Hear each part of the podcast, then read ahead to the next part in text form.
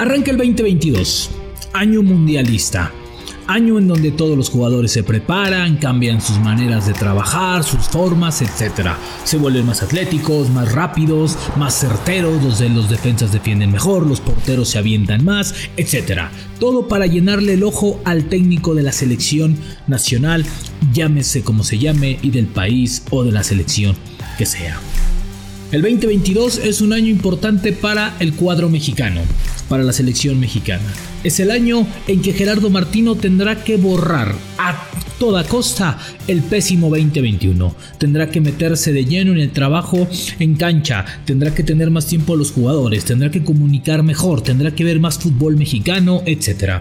El 2022 es el año importante, no solamente porque a mitad de este se va a conseguir el pase a la Copa del Mundo, sino es que por ahí de marzo o febrero. Sin embargo, hay argumentos para pensar lo contrario. ¿Qué esperamos del 2022? ¿A qué iría la selección mexicana a Qatar? ¿Qué es lo que anhelamos? ¿Cuál fue una de las uvas que Martino le dedicó, si es que le dedicó una, a la selección mexicana? Ochoa, Herrera, eh, Moreno, Guardado, Laines y compañía. ¿Qué es lo que ellos desean para su selección mexicana? ¿Qué es lo que les vamos a exigir? Aquí se los contamos en el episodio de La Sombra del Tri. Esto es La Sombra del Tri, un podcast con Rubén Rodríguez, exclusivo de Footbox. Hola, qué gusto estar con ustedes iniciando el año. Así es, martes 4 ya de enero. Avanza rápido el tiempo y bueno, pues el partido o, o, la fecha FIFA que ya está dentro de dos o tres semanas, bueno, pues va a ser mucho más corto el tiempo y el mes de enero que por lo regular cuesta trabajo, ¿no? Cuesta trabajo arrancar, pero bueno, pues ya estamos de regreso. Muchas gracias aquí por todo el apoyo el 2021 y bueno, este 2022 será un año muy importante para todos y evidentemente les mandamos un fuerte abrazo, lo mejor de este 2022 y que todos comiencen con el pie derecho. Pero bueno, como aficionado, como profesional, como, como parte del, de la estructura o de la, o de la, o de la eh, industria más bien del fútbol mexicano, bueno, pues evidentemente lo que mejor o lo que más deseas es que haya menos no, noticias, menos temas de escritorio y más fútbol, que como aficionado el torneo mexicano arranque de la mejor manera en los próximos días, ¿no? Arrancará este próximo viernes, que como regalo de Reyes nos, den un buen partido de, de inicio,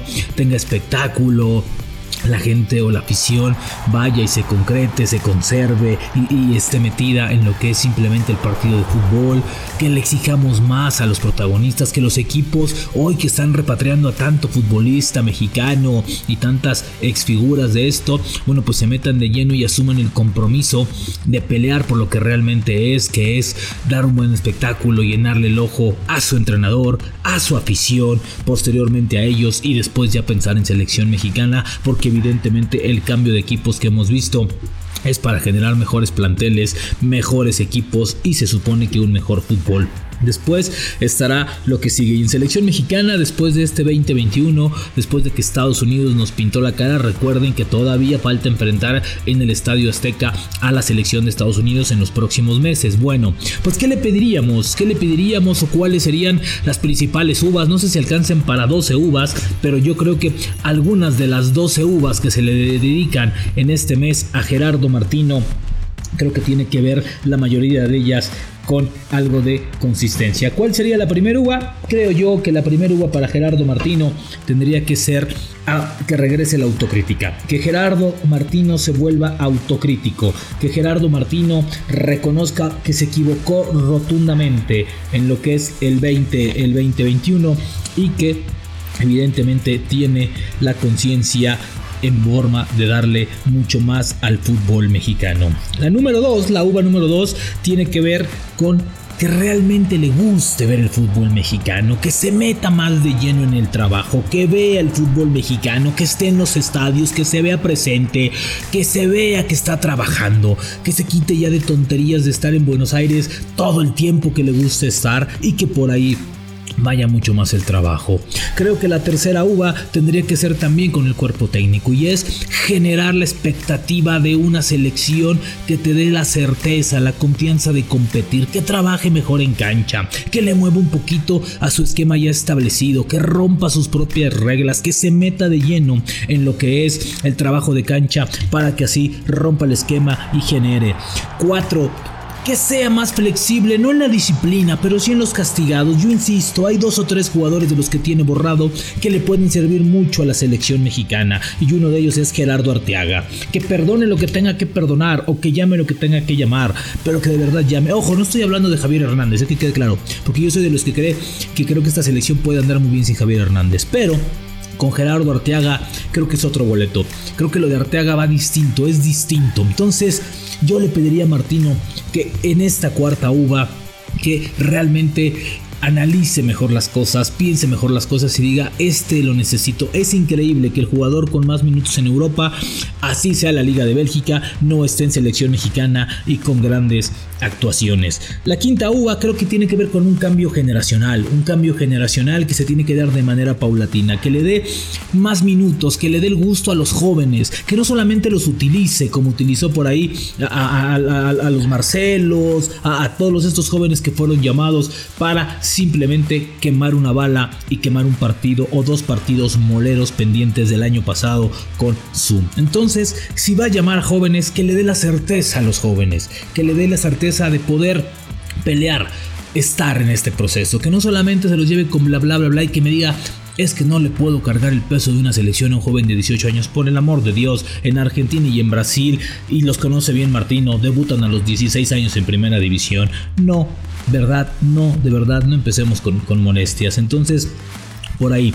La sexta uva a nivel selección yo se la doy a los jugadores. Queremos y necesitamos más de Herrera, más de Edson, más de, de, Guardado, más de Laines más de Raúl Jiménez, más de Araujo, más del Tecatito Corona, que sean más desequilibrantes los jugadores, que sean más asertivos, que encuentren su mejor momento, que se exijan a ellos mismos y que por favor, sí, por ahí si hay que cambiar de equipo, que cambien para tener minutos, que estén en la cancha, que se hable del mexicano dentro del terreno de juego, que Chucky Lozano ya pierde el miedo en estas jugadas divididas, que entre como es, como, es, como lo conocemos.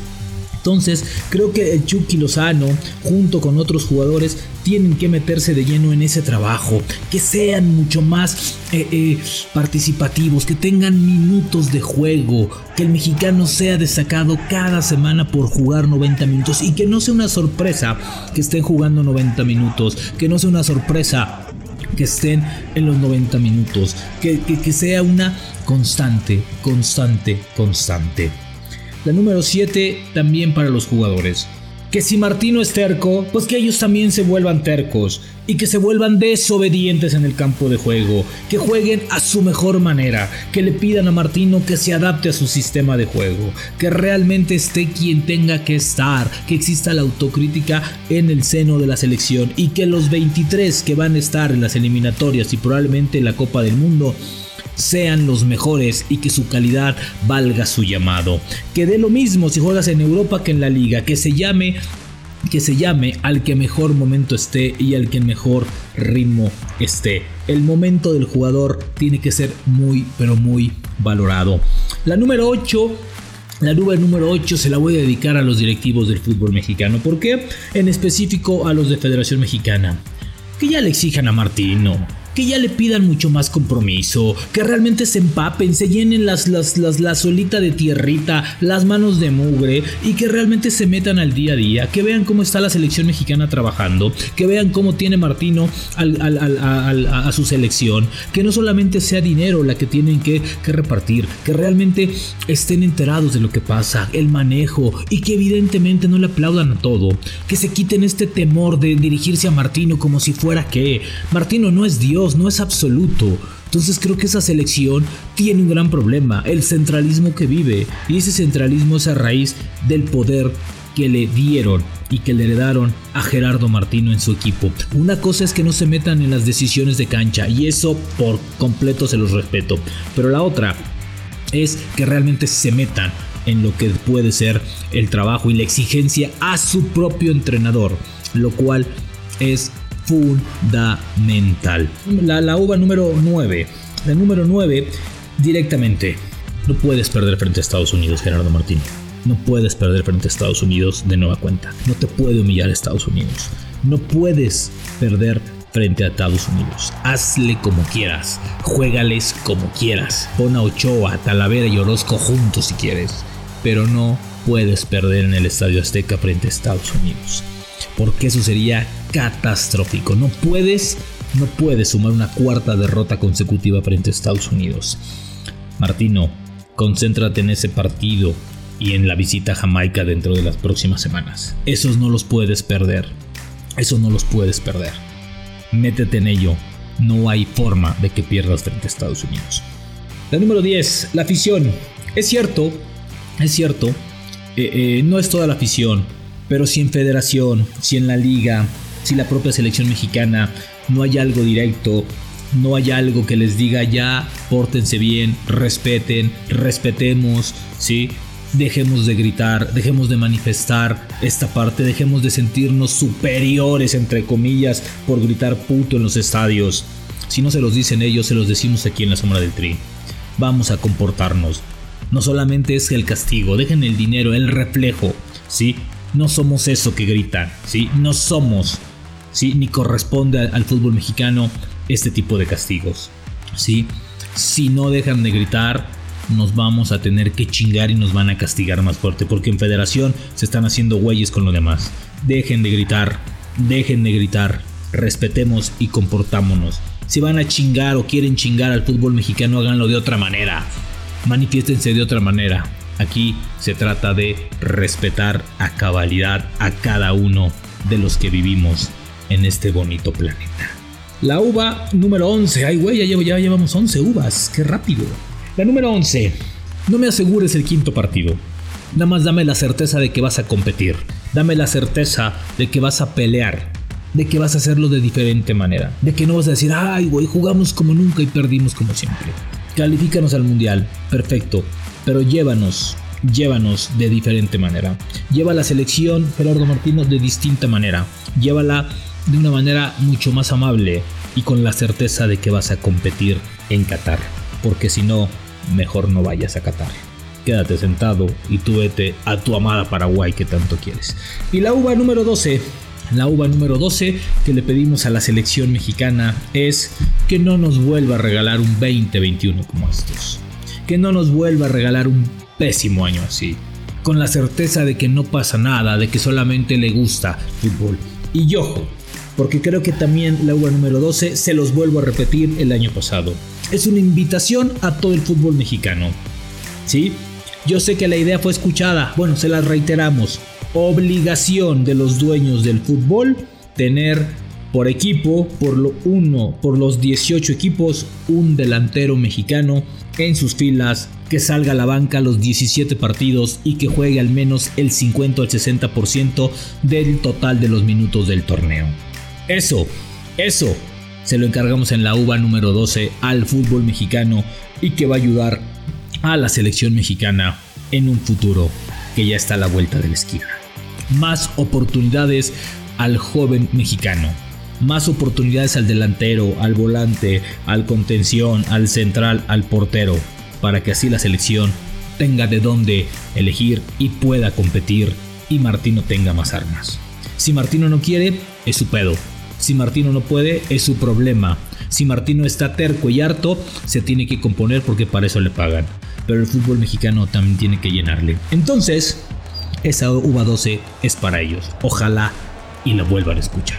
Con estas 12 uvas iniciamos el 2022 en la sombra del tri, en donde vamos a estar muy metidos porque es un año bien fuerte, bien concentrado en selección mexicana.